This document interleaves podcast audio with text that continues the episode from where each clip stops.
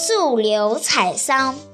齐溯流女，东郭采桑，不是车马，见众闵王。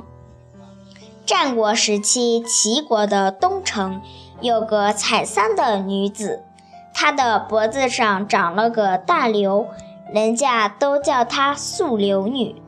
有一天，齐闵王出外游玩，跟从的人非常多，轰动了百姓们，都去看齐闵王了。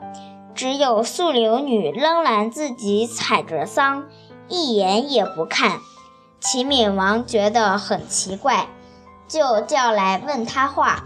素流女的应对很有礼节，齐闵王看她很贤德，心里非常喜欢，就叫后头的车子载她到宫里去。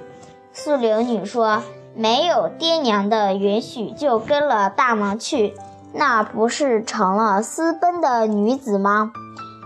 齐闵王听了。非常惭愧，称她是个圣女，就用了两千四百两黄金做聘礼，聘了素流女做王后，按照她的话来办理国事。